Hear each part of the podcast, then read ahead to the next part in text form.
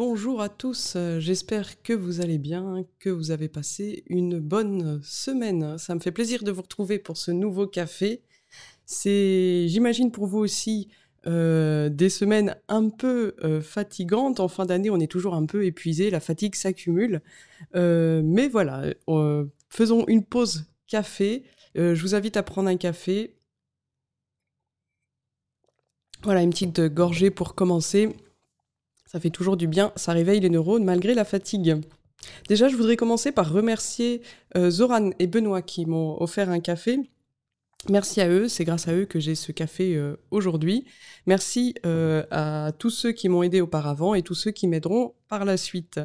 Aujourd'hui, je voulais aborder un sujet qui correspond un peu à l'actualité parce que nous sommes, pour ceux qui regardent euh, après coup, euh, le direct que je fais maintenant a lieu le 4 décembre, à quelques jours du 8 décembre de la fête de l'Immaculée Conception. Et je me disais, comme sujet, tiens, je pourrais parler un peu de l'Immaculée Conception. Ce serait pas mal de faire une petite mise au point à ce sujet, parce que souvent nos idées sont un peu tordues à ce propos. Et d'ailleurs, il y a aussi toute une discussion autour de saint Thomas d'Aquin sur ce point-là, parce que euh, saint Thomas d'Aquin ne tenait pas exactement la doctrine qui est devenue celle de l'Église par la suite. Donc je vais en parler un petit peu, euh, comme quoi saint Thomas d'Aquin n'avait pas toujours raison, il y a effectivement des choses qui n'étaient pas justes, et ça, ça vaut le coup aussi de les relever, puis de préciser un peu euh, quelle était l'idée qui est derrière. Voilà, alors, pour commencer, on va mettre les choses au point tout de suite, l'Immaculée Conception n'a rien à voir avec le sexe, parce que souvent, en fait, euh, les, gens font la confusion entre l'Immaculée Conception, donc la conception de Marie sans péché, et euh, la conception virginale de Marie, euh, Marie a conçu Jésus sans rapport sexuel. Donc l'Immaculée Conception, ça n'a rien à voir avec le sexe. Le sujet de l'Immaculée Conception, c'est le péché. Marie n'a pas été atteinte par le péché originel. Et si elle était euh, sans tache, immaculée, c'était en vue d'être la mère de Dieu parce qu'elle allait porter en elle, en son sein, euh, le, Fils de Dieu. Et parce que euh, la présence du Fils de Dieu n'est pas compatible avec dans, un être qui est marqué par le péché. Donc ce qui s'oppose à Dieu, c'est le péché. C'est pas le sexe, c'est le péché. Donc il fallait que la mère de Dieu soit sans péché. Voilà, petite mise au point. Donc l'Immaculée Conception, on parle de la conception de Marie, qui d'ailleurs était une con- conception sexuelle. Ses parents euh, ont conçu Marie dans une relation sexuelle. Et Marie, à sa conception, n'était pas atteinte par le péché. Ok, petite, euh, cette petite mise au point. Pour démarrer le samedi matin, prenez un café si c'est un peu dur pour vous. Hmm. Je vais venir maintenant à la position de saint Thomas d'Aquin. On dit que saint Thomas d'Aquin euh, ne pensait pas, enfin que Marie euh, était, avait pu être conçue sans péché. Ce qu'explique saint Thomas, alors pour la partie un peu technique, c'est dans la tertia pars de la somme de théologie, donc la dernière partie dans la question 27, où il parle de euh, Marie, la mère de Dieu, sa sanctification, l'annonciation et tout ça. Et il dit que il fallait que il est d'accord sur le fait que euh, euh, que Marie ait été sanctifiée parce qu'elle allait être euh, la, mère de Dieu et il prend deux, deux versets bibliques. Il prend donc c'est elle qui a enfanté le Fils unique du Père, plein de grâce et de vérité. C'est ce qu'on voit dans l'évangile, pardon, dans la première lettre de Saint Jean, chapitre 14. Non, pardon. Ouh là là. Oh, c'est dur le samedi matin. Euh, dans l'évangile de Saint Jean, chapitre 1, verset 14. Et puis, c'est ce qu'on voit aussi avec l'annonce de, l'ange à Marie euh, dans Luc, chapitre 1, verset 28. Je vous salue Marie, comblée de grâce. Donc, il est évident que Marie, elle était comblée de grâce, elle avait été sanctifiée. Mais euh, ce que dit saint Thomas d'Aquin, c'est qu'elle n'a elle pas été conçue immédiatement sans péché. En fait, elle a été purifiée du péché par la suite. Et, saint Thomas pense qu'elle a été purifiée en partie dans le sein de sa mère quand elle était un embryon. Et en partie, enfin, et cette, purification s'est accomplie au moment où elle a conçu Jésus en elle, en fait, au moment de l'incarnation. Et donc, je vais expliquer un petit peu comment il, justifie ça. Mais ce qu'il dit, en fait, en gros, c'est que là, on, on, part dans l'embryologie de saint Thomas d'Aquin, et c'est intéressant. En fait, pour saint Thomas, il n'y a pas de. L'embryon, il est d'abord animé d'une âme végétative, puis sensitive, animale, et ensuite humaine. Donc il y, a des étapes, et en fait, seule une âme humaine rationnelle peut être atteinte par le péché, et seule une âme rationnelle peut euh, recevoir la grâce. Donc dans le développement embryonnaire, il a fallu attendre en fait le moment où Marie allait avoir une âme rationnelle, donc une âme susceptible de recevoir la grâce de Dieu, cette sanctification, cette purification. Et, c'est aussi ce moment-là euh, où Marie euh, a pu être atteinte par le péché originel, euh, donc dans son âme rationnelle, et qu'elle aurait besoin de sanctification, parce qu'explique saint Thomas à ce moment-là, si elle avait été purifiée avant même de recevoir l'âme rationnelle, elle n'aurait jamais été atteinte par le péché originel, et alors elle n'aurait pas eu besoin d'un sauveur et d'un rédempteur. Et saint Thomas précise, mais tous les hommes ont besoin d'être sauvés. Le Christ est venu sauver tous les hommes, donc il fallait que Marie soit touchée par le péché originel pour qu'il la sauve. Mais c'est pas tout. Donc saint Thomas pense qu'elle a été euh, atteinte par le péché originel et purifiée dans le sein de sa mère. En fait, le foyer de péché, ce qu'on dit le, foyer de péché qui était en elle, il a été euh, lié au moment euh, de sa vie embryonnaire avant sa naissance mais le foyer était toujours là, en fait. Il n'était pas encore supprimé.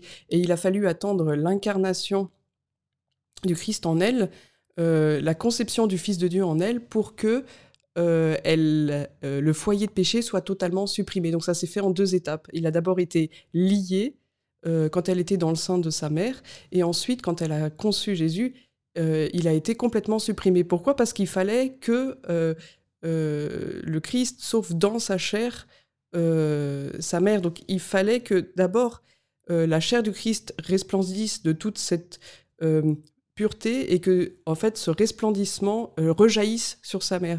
C'est comme ça qu'explique saint Thomas. Il dit, alors attendez les termes, c'est il fallait voilà que, que l'exemption de tout péché resplendisse d'abord dans la chair du Christ et ensuite qu'elle resplendisse sur sa mère. Et c'est seulement là qu'elle était totalement immaculée, sans péché. Donc pour saint Thomas, elle a été purifié. Sauf que, en fait, l'Église va plus loin, c'est pas la position de l'Église.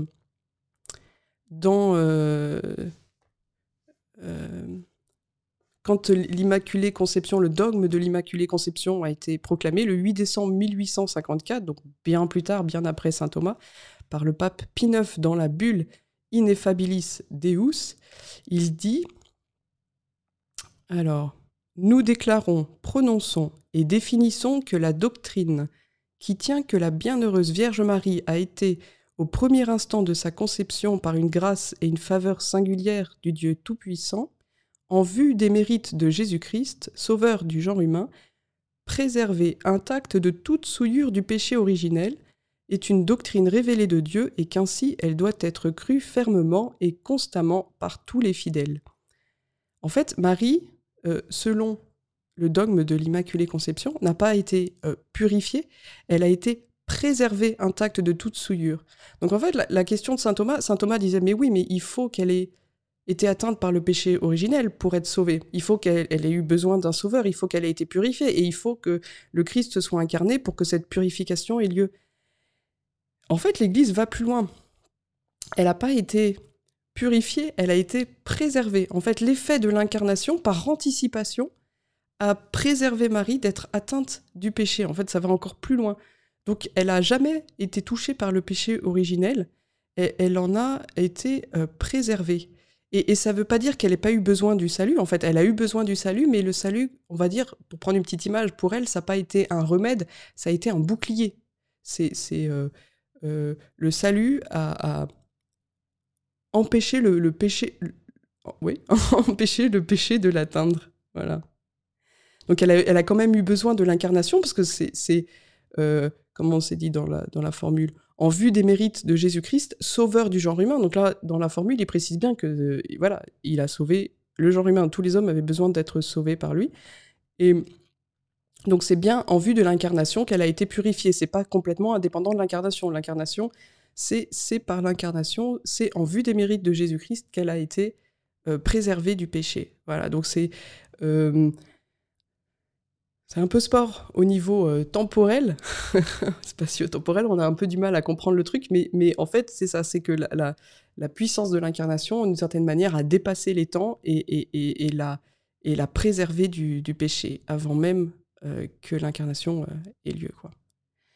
Donc en fait, la, la, morale de l'histoire, enfin ce qu'on peut voir aussi à travers ça, c'est qu'on a tous besoin d'un sauveur. Bon, pour Marie, c'était le salut était comme un bouclier pour nous, ça va être comme un remède. On, a besoin euh, d'être sauvé du péché. Euh, on a besoin d'un sauveur non pas pour nous libérer du sexe encore, pour revenir sur euh, une mauvaise compréhension de l'Immaculée Conception, mais pour nous libérer du péché, parce que c'est vraiment le péché qui fait un obstacle entre nous et Dieu. Et qu'est-ce que ça veut dire pour Marie? Et, et, ça, je voulais y venir aussi, c'est que souvent on imagine que, en fait, Marie, elle était euh, elle avait quelque chose en moins par rapport à nous. Euh, et puis, en fait, on a une image de l'Immaculée Conception hyper déjà sainte ni touche, et on se dit bon déjà ça me concerne pas, euh, voilà. Et puis et puis on se dit en fait oh enfin quelque part presque oh la pauvre, elle a quelque chose en moins en fait finalement euh, parce qu'encore une fois, c'est lié au sexe et tout ça, donc on s'imagine, ouais, il lui manque quelque chose. Euh, elle, euh, c'est dommage d'être toute pure. Enfin voilà, quelque part, on, prend plaisir au fait d'être complexe et puis d'avoir une vie un peu tordue. Et en réalité, le péché, c'est pas quelque chose qu'on a en plus. Le péché, c'est quelque chose qu'on a en moins. Ça veut dire quoi? Ça veut dire qu'en fait, Marie, quand elle a été conçue sans péché, elle avait pas moins que nous, elle avait plus que nous, en fait. Nous, on est limité dans notre être à cause du péché, qui nous limite, qui nous tord de l'intérieur. Elle, elle était complètement déployée euh, parce qu'elle n'avait pas cette limite, en fait. Elle était euh, totalement vertueuse, euh, totalement juste, totalement prudente, totalement tempérante, totalement forte. toutes les vertus, en fait, sont présentes en Marie. Le, le, péché originel, je renvoie à la dernière vidéo que j'avais fait à ce sujet, enfin c'est plusieurs vidéos avant, euh, je vous laisse chercher. Euh, en fait, les conséquences du péché originel, c'est que euh, d'une part, le corps est pas totalement soumis à l'âme, donc ça veut, en fait, c'est la perte de la justice originelle, donc on perd cette communion avec Dieu, et les conséquences, c'est que le corps n'est pas totalement soumis à l'âme, et du coup que le corps peut lui échapper et qu'on meurt. La mort, c'est la séparation du corps et de l'âme. Et la deuxième conséquence, c'est qu'en fait, la raison, elle maîtrise pas toute la sensibilité, toutes les facultés, toutes les puissances inférieures. Donc il y a une lutte intérieure, il y a une espèce de division intérieure. Et quand on n'est pas atteint par le péché originel, eh ben, on n'est pas atteint par la mort. C'est pour ça, en fait, que l'Assomption fait directement écho à l'Immaculée Conception, parce que l'Assomption, elle est montée au ciel avec son âme et son corps. En fait, ils sont restés unis. Il n'y a pas eu cette mort, cette division de l'âme et du corps. Et euh, voilà, Marie n'a pas été atteinte par la mort et puis elle n'a pas été euh, atteinte par le vice en fait, par cette euh, lutte intérieure entre la raison et les facultés inférieures. De division intérieure. Donc en fait, le fait d'être sans péché, c'est pas un moins, c'est un plus. donc si on veut imaginer la nature humaine telle qu'elle pourrait être à 100% de ses facultés, en tout cas quand elle, elle, est, en, en présence de la grâce, il euh, bah, faut regarder Marie en fait. On pourrait imaginer, en fait, un monde où euh, il y aurait que des êtres sans péché, ce serait pas un monde triste, ce serait un monde meilleur. C'est difficile à concevoir, mais c'est ça en fait. Et c'est euh, ça qu'on doit d'une certaine manière contempler aussi dans l'Immaculée Conception, c'est la nature humaine quand elle n'est pas blessée. Parce qu'une blessure, c'est un moins, la nature humaine, elle est, elle est, elle est abîmée et, et et à la base, elle n'était pas comme ça. Et c'est pour ça, en fait, que si vous pensez pas, si vous croyez pas au péché originel, bah, vous allez rien comprendre à l'Immaculée Conception, en fait. Euh, L'Immaculée Conception, euh, c'est la nature humaine qui n'est pas atteinte par cette blessure.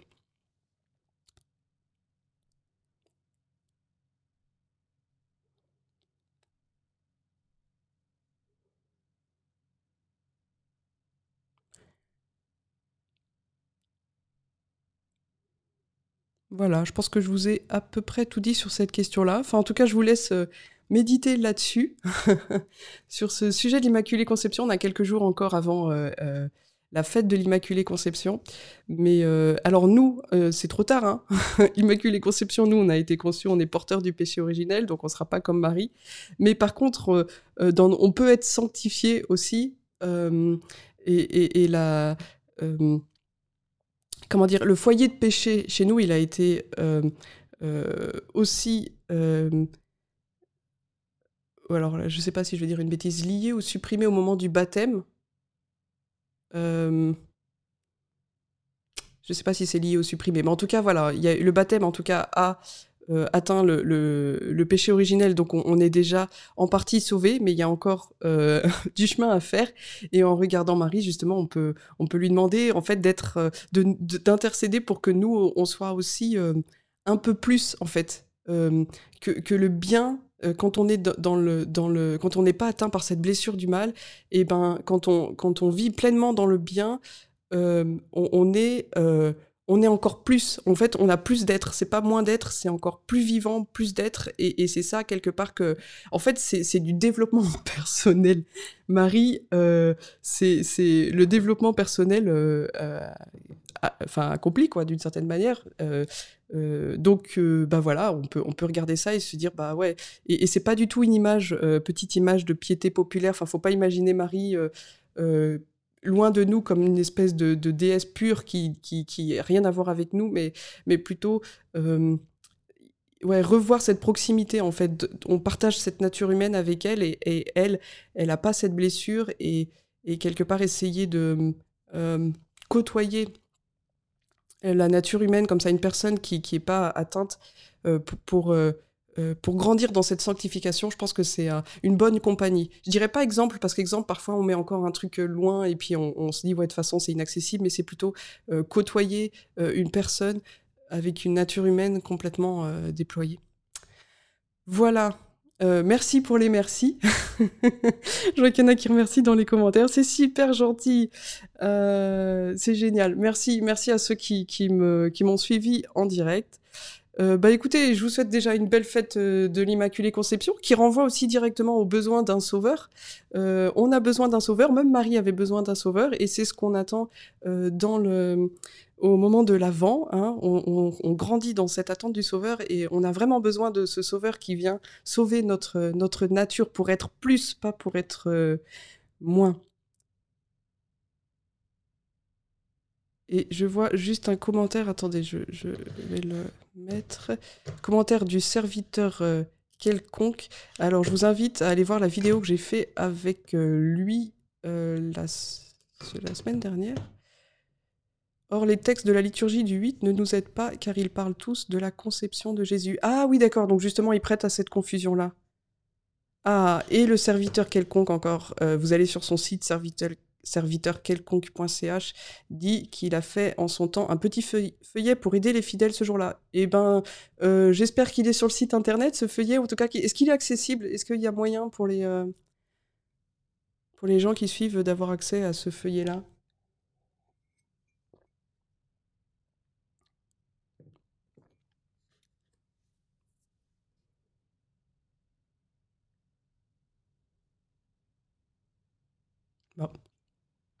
Je vois pas de réponse. Il y a peut-être un décalage entre la, vidéo et l'audio. En tout cas, je vous invite euh, à aller voir sur le site. Peut-être vous trouverez quelque chose. Je ferai mon possible pour lui demander de mettre sur le site ce feuillet ou en tout cas aller voir le, serviteur quelconque. C'est un prêtre suisse qui fait, euh, qui met notamment ses prédications sur euh, son site internet serviteurquelconque.ch et je vous invite à, aller y jeter un œil. Alors il précise plusieurs des textes du 8 parlent de la conception de Jésus. Bah, en fait, il euh, n'y a pas beaucoup de textes qui parlent de la, conception de Marie. En fait, c'est textes sur lesquels s'appuie saint Thomas, c'est euh, euh, qu'elle a enfanté le Fils unique du Père, plein de grâce et de vérité, comme je disais tout à l'heure dans l'Évangile de Saint Jean, chapitre 1, verset 14, et puis de la salutation de l'ange. Je vous salue Marie, comblée de grâce. En Luc chapitre 1, verset 28. Euh, le feuillet sera accessible le 8, dit le serviteur quelconque. Eh bien, très bien, je vous invite à aller voir son site, à aller voir ce, feuillet pour faire euh, le point sur l'Immaculée Conception. Pour vous et pour les autres aussi, c'est important de le rappeler. Hein. Euh, on ne fête pas la Sainte Nitouche le, 8 décembre. C'est une fête beaucoup plus profonde parce qu'il fait obstacle à Dieu. c'est pas le sexe, c'est le péché. Et c'est ça que qu'on doit méditer le 8 décembre. Voilà.